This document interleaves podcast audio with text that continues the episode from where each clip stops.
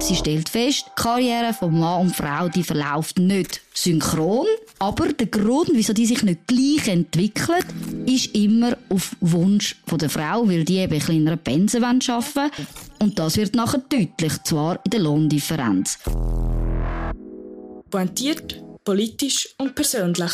Nebelspalterinnen. Der Podcast mit Maria Rahel Cano und Camilote.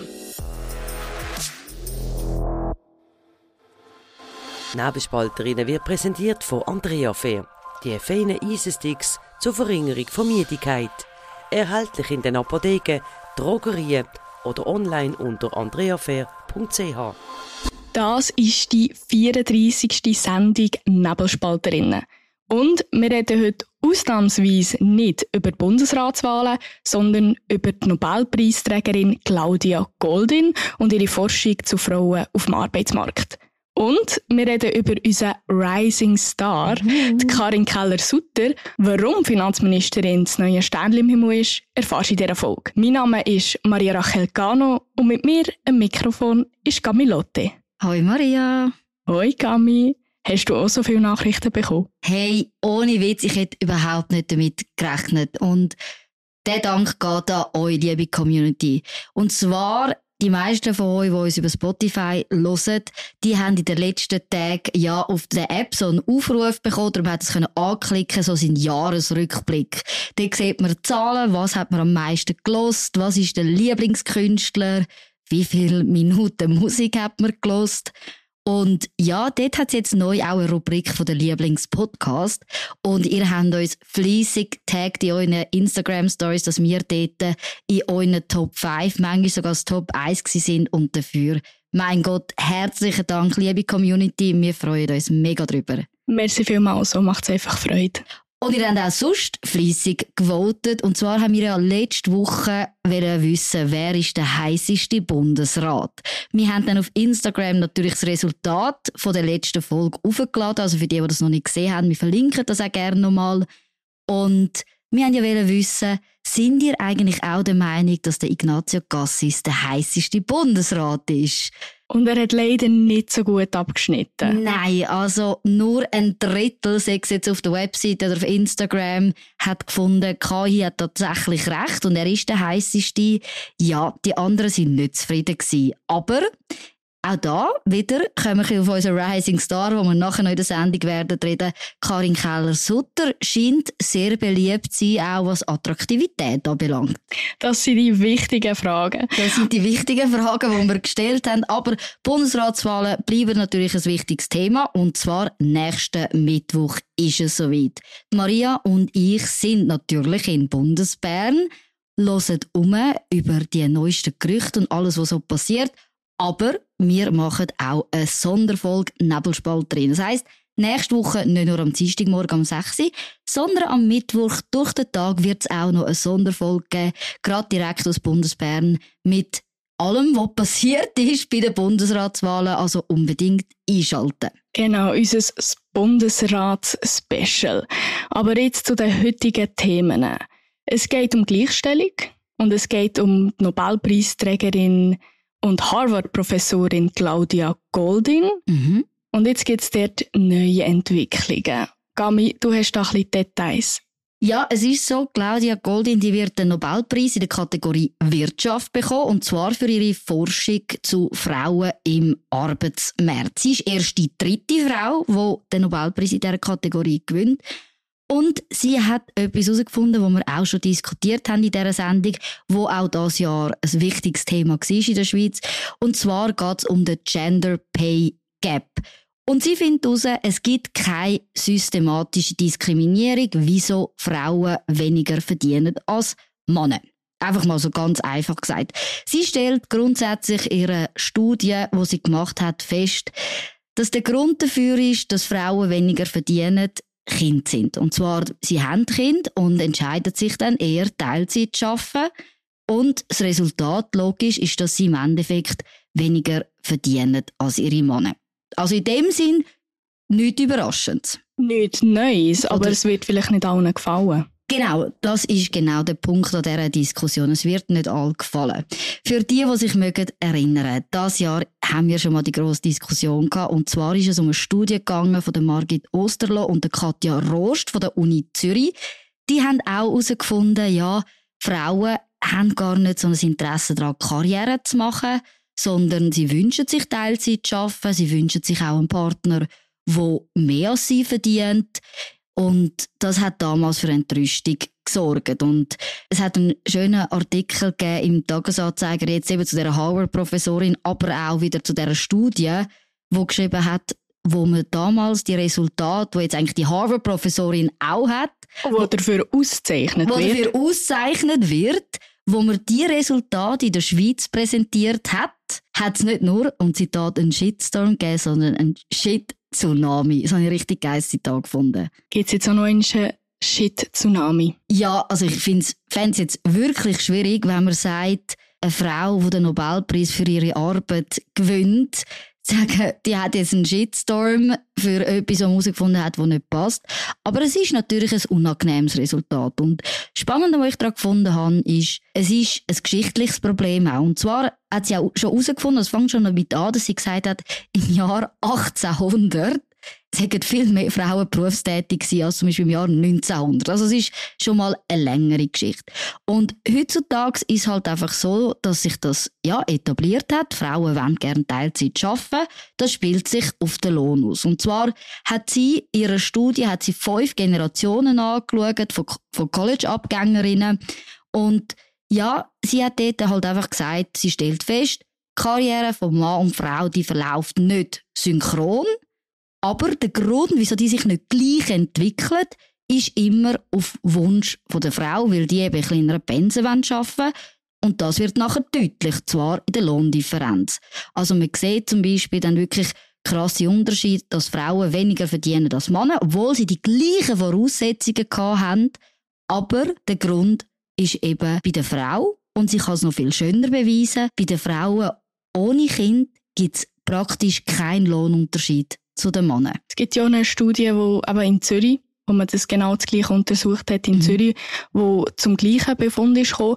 Und trotzdem würde ich jetzt noch aufpassen, hier von Wunsch zu reden. Es ist eine Mhm. Entscheidung.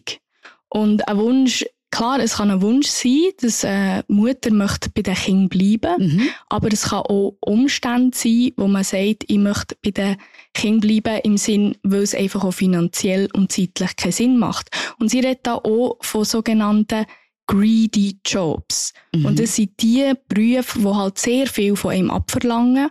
Vor allem im Sinn von, dass man unregelmäßig muss, Dass man immer da ist. dass man immer da ist, dass man auf Abruf bereit Mhm. ist. Und das ist einfach mit Familie, also respektive Kind, nicht so vereinbar. Ja, es geht genau um die Berufe, wo man in dem Sinne sein, sein Leben einem Job widmet, wo eben gar nicht zulässt, dass man, dass man Teilzeit schafft. Oder, oder sagen wir so, man kommt nur weiter, wenn man immer die extra Meilen geht. Oder die sagen, die Berufe sagen das Problem. Aber es ändert nichts daran. Der Tag, Hat 24 Stunden. er hat 24 Stunden für Männer und für Frauen. Das ist immer noch gleich. Aber wenn man natürlich Familie hat und einen Beruf, dann ist es so, man hat nur die 24 Stunden, man muss das irgendwie aufteilen und ihr Befund ist halt einfach, dass dann die Zeit, die für die Familie gebraucht wird, bei der Frau sozusagen geopfert oder die Frau die Zeit einsetzt und nicht der Mann. Ich finde, sie hat auch noch etwas Schönes gesagt, oder ich finde einfach etwas Wichtiges. Und zwar stehen Männer und Frauen vor der gleichen Herausforderung, wenn es um Kinder geht. Und Männer sind aber eher bereit, sich für einen Job aufzugeben. Und eher nicht bei den Kindern zu bleiben. Das ist, es ist schon, es ist schon krass, Und sie redet ja nachher auch von der, sie redet von einer Verhandlung, die man Mhm. mit, einem, also mit einem Partner muss machen. Und wir reden jetzt hier noch von heterosexuellen Paaren. Und warum ist die Verhandlung so wichtig, Gami? es ist eben genau das, oder? Oder was, was Ja. meint sie mit dieser Verhandlung? Sie sagt natürlich, man muss sich ganz klar bewusst sein, man hat als Frau nachher einen finanziellen Nachteil, wenn man für Kind da ist. Jetzt hat man immer in dieser ganzen Gender Pay Gap Debatte hat es ja immer geheißen, strukturelle Diskriminierung oder das Argument, Frauen können zum Beispiel den Lohn einfach schlecht verhandeln. Also man sagt, echt- man sagt blöd gesagt, dass Frauen auch ein bisschen inkompetent zum gleiche Fürsche in den Lohnverhandlungen wie ein Mann. Nein, sie sagt, das ist gar nicht die entscheidende Debatte, die entscheidende Verhandlung im Leben, sondern das Entscheidende, dass man wirklich Gleichstellung hat, ist die Verhandlung mit dem Partner. Das ist sozusagen die wichtigste Verhandlung, nicht die Lohnverhandlung, sondern die Verhandlung mit dem Partner. Hast du das Gefühl, ist es realistisch, dass man heute mit dem Partner ansitzt und sagt, wir wollen jetzt Kind bekommen, so soll es aussehen beim Arbeiten? Also da dazu sage ich nur, liebe Frauen draussen, Augen auf bei der Partnerwahl. Ja, natürlich. Sicher realistisch, auf jeden Fall. Und ich glaube, es ist auch realistisch, weil jetzt in der heutigen Zeit Männer eher bereit sind, zu sagen, ich will Teilzeit arbeiten oder ich will bei den Kindern bleiben. Ich glaube, das mhm. ist früher vielleicht noch weniger der Fall gewesen. Es ist vielleicht nicht realistisch, wenn man die Entwicklung anschaut, dass alles teurer wird. Wenn man darüber redet, dass man sich auch kein Eigenheim mehr leisten kann mhm.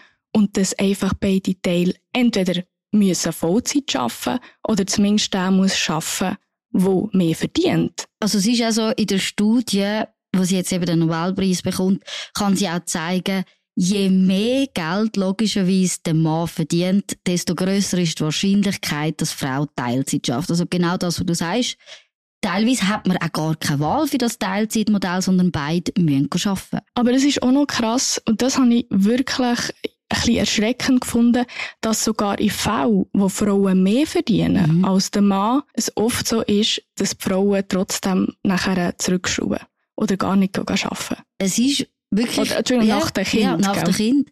Also ich meine, ich glaube, irgendwie liegt es auch in der Natur der Sache, dass Frauen tendenziell eher auch wollen bei den Kindern bleiben. Ich glaube, das ist auch, rein biologisch. Habe ich das Gefühl, dass das so ist. Und also, ich kann es nicht beurteilen. Ich habe kein Kind, aber also, ich habe das schon oft gehört, dass mhm. das sehr vieles verändert, wenn man ein Kind hat.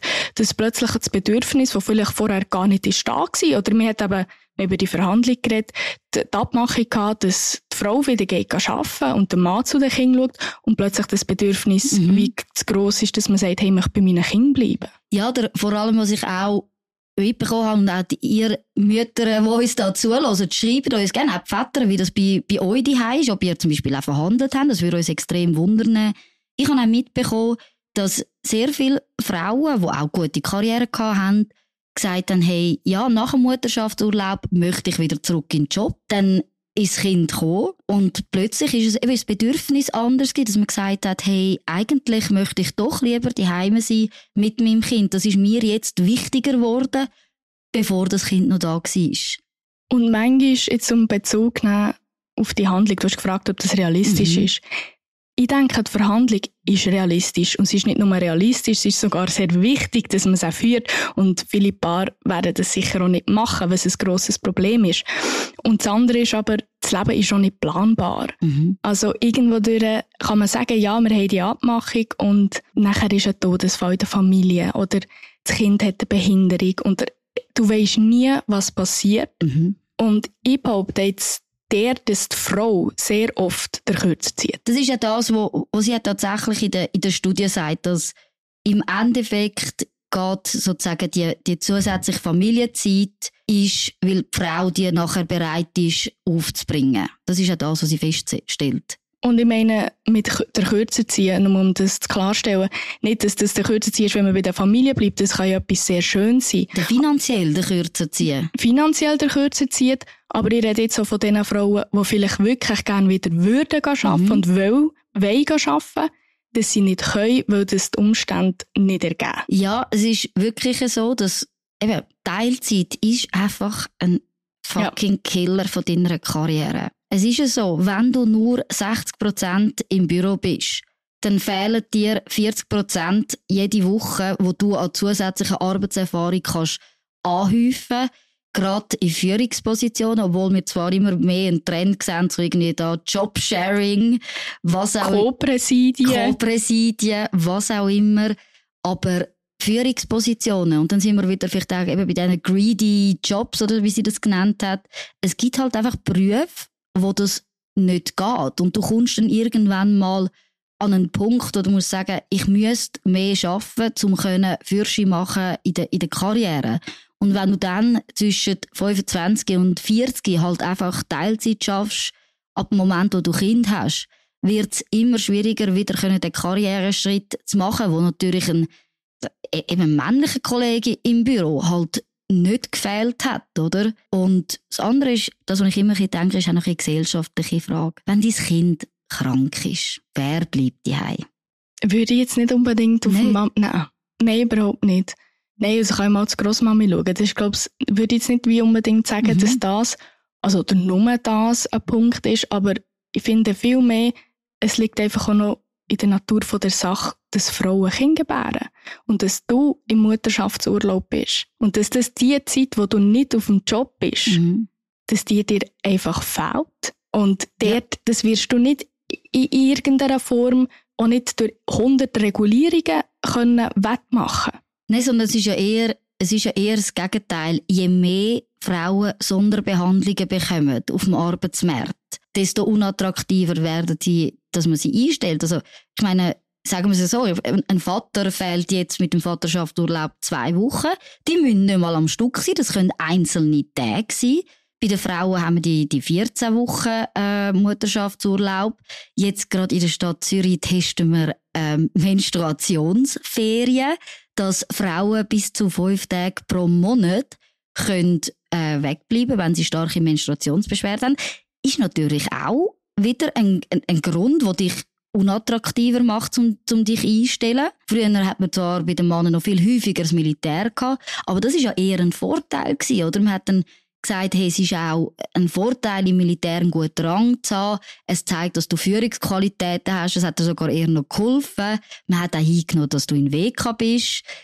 Und ja, Ist aber eigentlich nicht so ein Leistungsausweis, um das jetzt sehr banal zu sagen, Mhm. dass du Mutter bist. natürlich. Das ist ja auch wie eine Führungsqualität. Und du musst ein Organisationstalent sein. Ja. Also ich glaube, gerade Mütter, die jeden Tag wissen, was es heißt, Familie, Job, das zu organisieren, damit das auch aufgeht, das ist natürlich ein, ein unglaubliches Talent, das man an den Tag legt. Würdest du es noch so, noch so sehen, dass wir in der heutigen Gesellschaft, reden wir einfach nur von der Schweiz, es immer noch so ist, dass Frauen zwischen Karriere und Familie müssen entscheiden Ja, ich glaube, es gibt ganz, ganz wenig Fälle, wo das nicht der Fall ist. Ich bin, es ist, es ist traurig, um, um das zu sagen, weil ich glaube, wir würden ja alle in dem Sinn wollen, dass es möglich ist. Also wenn wir ja auch als, als Gesellschaft, unsere Gesellschaft kann nur überleben, wenn wir Kind bekommen, dass das möglich ist, dass Frauen Karriere können machen und, und Kind bekommen, dass das aufgeht, weil es sollte nicht entweder oder heißen. Aber die Realität ist einfach eine andere heutzutage immer noch.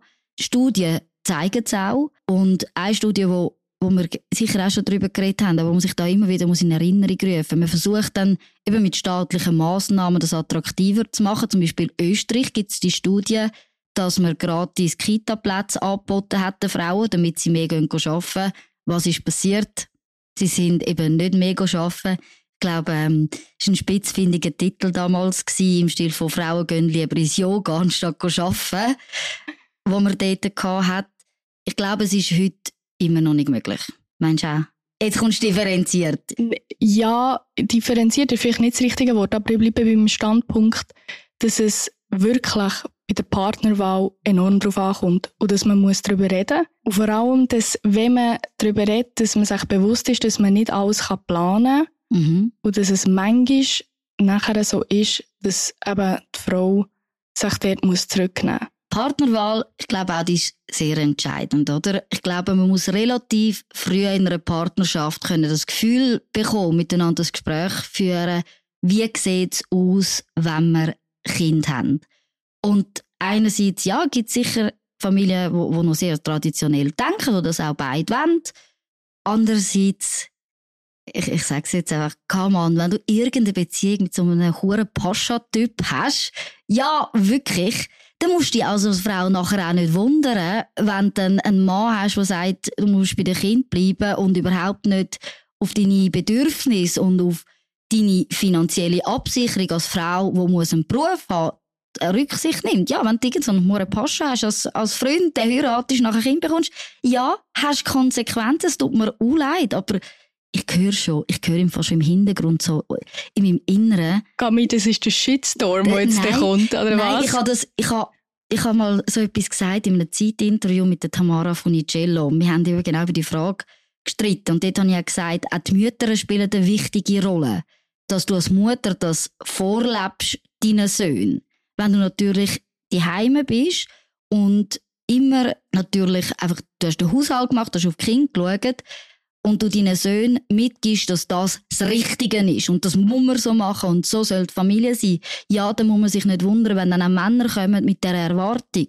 Also es spielt nicht nur nicht nur du als Frau spielst eine Rolle, die Gesellschaft spielt eine Rolle, deine Mutter spielt eine Rolle, dein Vater spielt eine Rolle, was geben sie dir mit? Dein Partner, wo dann genau die, eben auch die soziale Struktur hat und er aufgewachsen hat, spielt auch eine Rolle. Und das muss man sich ganz, ganz klar sein, wenn man eine Beziehung eingeht, wenn man Kind bekommt, dass das immer wird mitspielen. Und dort gibt es ein schönes Zitat, wo sie sagt, Gleichstellung mhm. fängt eigentlich in der Beziehung an. Und oh, wie ist das gegangen? Ja, sie sagt in dem Sinn, ohne Gleichstellung, ohne Gleichberechtigung. In der Partnerschaft. Ja, kann es auch keine Gleichstellung auf dem Arbeitsmarkt geben. Ja. Und das finde ich recht eine, eine krasse Aussage, weil es ist, es stimmt. Ja, und ich finde, wir haben sehr viel von den Frauen geredet und was wir alles wollen und nicht wollen. Und jetzt trotzdem, ich finde, da darf man die Männer schon in die Verantwortung hineinziehen. Mhm. Sagen, okay, wenn wir wirklich, also wenn sie Gleichstellung wollen, und das wollen ja die Männer, dann müssen sie dort auch Verantwortung tragen. Also mich nimmt es auch Wunder, ihr Männer, die dazu hören.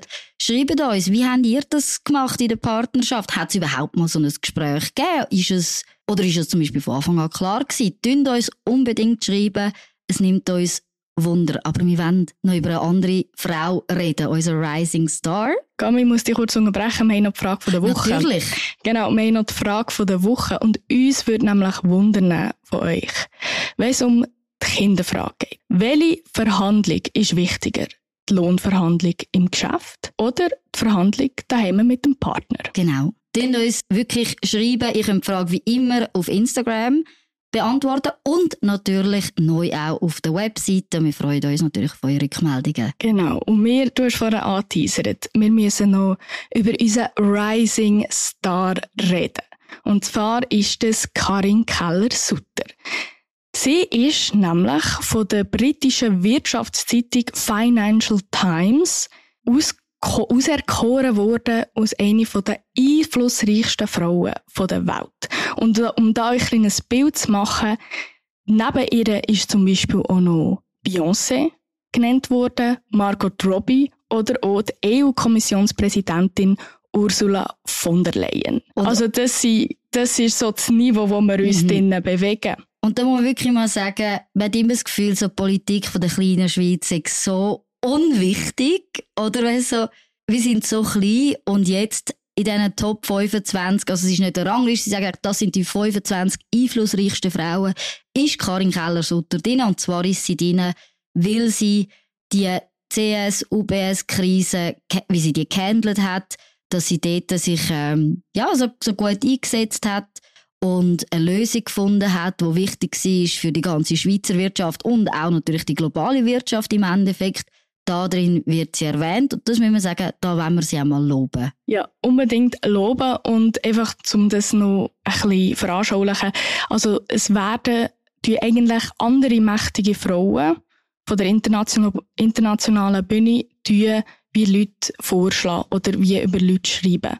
Und im Fall von der Karin Keller-Sutter ist das nämlich die Finanzministerin von Schweden und ich kann ihren Namen nicht aussprechen. Svantesson, Elisabeth Svantesson. Ich hoffe, ich sage es richtig. Wo sie nominiert genau, hat. Genau, wo sie nomi nominiert hat.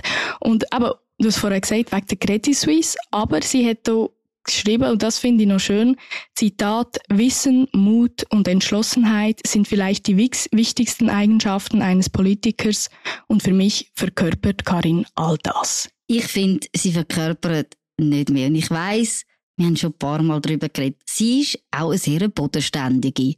Und zwar, du siehst, kann man dem sagen, du siehst sie ab und zu in Bern oder du hast es gibt etwas Konkretes, was dich an ihr begeistert. Genau. Sie hat ein Interview gegeben in der Sonntagszeitung und dort hat sie erwähnt, dass sie tut boxen. Und zwar im Boxkeller zu Bern, im Boxen Bern. Und ich habe dort auch boxet.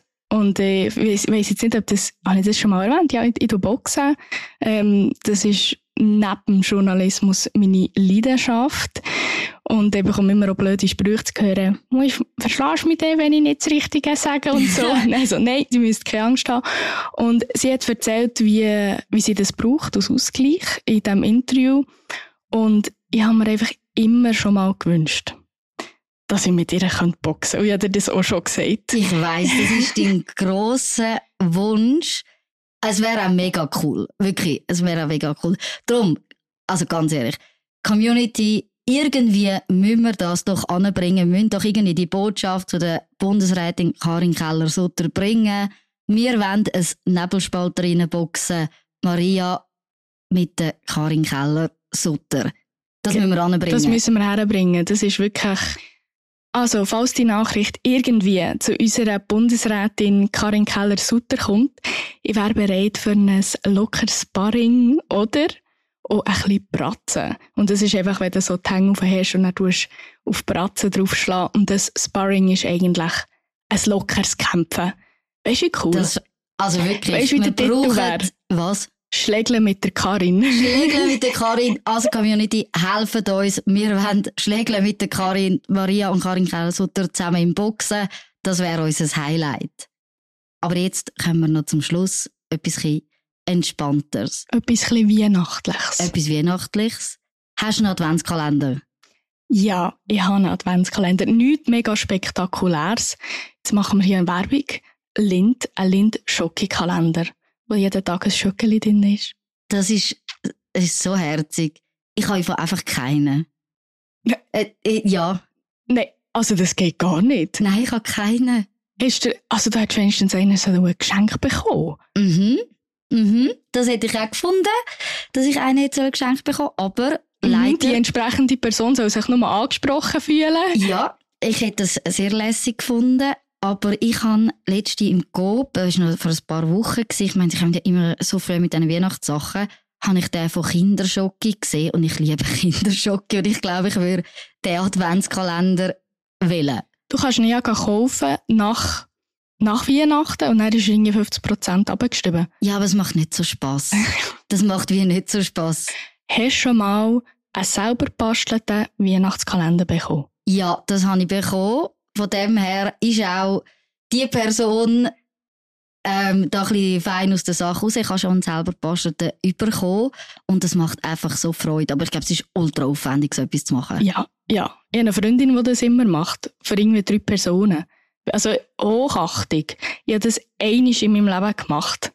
Für einen Ex-Freund von mir. Es war nicht so ein guter Kalender, dass es ein Ex-Freund ist, oder was?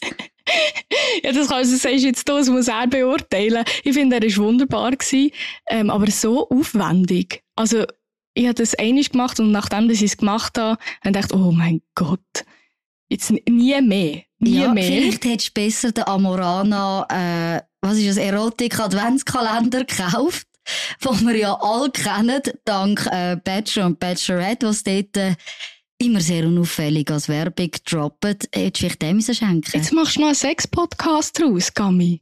Hey, nein. Ja, aus Versehen aus, ist ein, aus, aus Versehen, ist ein oh, Sex-Podcast geworden. Nein, der Amorana Liebeskalender wäre doch, äh, wär doch etwas. Ja, ich habe einen. Ich schaue jetzt den an. Vielleicht, vielleicht ist es ja etwas für dich. Ja, vielleicht.